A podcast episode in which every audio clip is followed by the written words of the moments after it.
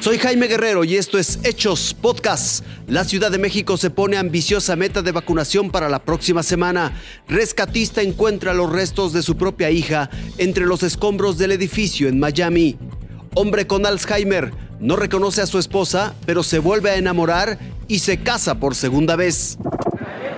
La próxima semana, la Ciudad de México aplicará la mayor cantidad de vacunas en cinco días. Se aplicarán dosis a tres grupos de la población en 10 demarcaciones. De martes 6 al sábado 10 de julio, serán vacunados adultos de 50 a 59 años en las alcaldías Gustavo Amadero, Coajimalpa, Milpa Alta, Magdalena Contreras e Iztapalapa. Además, se aplicarán primeras dosis de la vacuna AstraZeneca en nuevas alcaldías. 342 mil 562 adultos de 40 a 49 años, Benito Juárez, Venustiano Carranza y Gustavo Amadero. También comenzarán a vacunarse adultos de 30 a 39 años en Coajimalpa, Magdalena Contreras, Milpa Alta, Cuauhtémoc y Xochimilco. Pero atención, porque ahora sí será obligatorio llevar el formato de registro impreso y prellenado que se obtiene en la página de internet mivacuna.salud.gov.mx. Esto nos permitirá triplicar la velocidad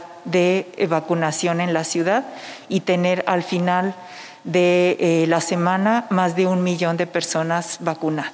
Este sábado se informará sobre las sedes para cada alcaldía. Además, se dio a conocer que la Ciudad de México seguirá en semáforo amarillo las próximas dos semanas y continúa a un punto de volver a semáforo verde. Por ello, no se suspenden las actividades económicas que ya están operando. Incluso se analiza la forma de reabrir bares y antros. Se está trabajando con ellos, dado que son pues un sector que ha tenido muchísima afectación, algunos esquemas en donde pudiera llegarse a abrir. Entonces ya se estaría informando la próxima semana y sería bajo esta condición, en donde las personas que entraran eh, tuvieran su prueba de que son negativos al COVID-19.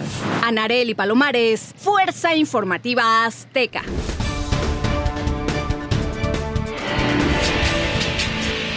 El número de víctimas mortales creció por noveno día consecutivo en el condominio colapsado en Miami.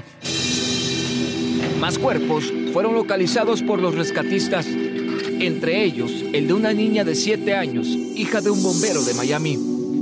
A más de una semana de la tragedia, el trabajo de las autoridades continúa aumentando. Coordinaron la evacuación de otro edificio con daños estructurales y eléctricos, justo como el que se derrumbó el jueves de la semana pasada en Surfside.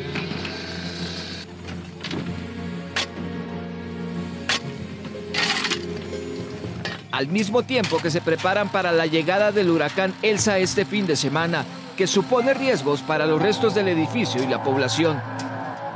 La alcaldesa Daniela Levine ya firmó una orden de emergencia para demoler el resto del edificio, ya que es considerado una amenaza pública, por lo que el condado ya trabaja en un plan de demolición que podría tardar varias semanas en ejecutarse. De manera paralela, las investigaciones del colapso revelaron que los trabajos de reparación en el edificio se detuvieron en 2020 debido al hormigón dañado cerca de la piscina, el cual ponía en peligro la integridad del edificio del que hoy solo quedan ruinas.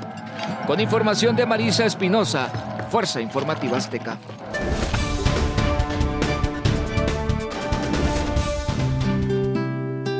Con la rodilla en la arena y sus ojos perdidos en el universo que le ofrecían los de ella, Peter y Lisa se declararon amor eterno en el verano del 2009. Su historia lucía inquebrantable y el recuerdo de aquella imagen indeleble, ajeno al tiempo. Hasta que en el 2018 Peter, de apenas 53 años, fue diagnosticado con Alzheimer. La enfermedad le quitó casi todo lo que tenía en la mente, inclusive olvidó quién era Lisa. En la mente de Peter, Lisa era la enfermera que lo cuidaba y acompañaba todos los días, pero también su confidente, la persona a la que le contaba todo. Así que en abril de este año, 12 después de su primer sí acepto, Peter y Lisa se tomaron de nuevo la mano para ir al altar. El Alzheimer no les ha dado tregua.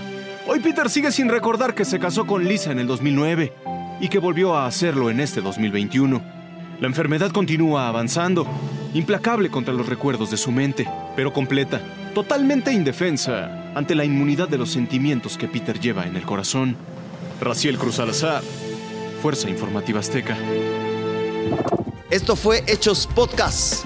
Que tengan un espléndido fin de semana.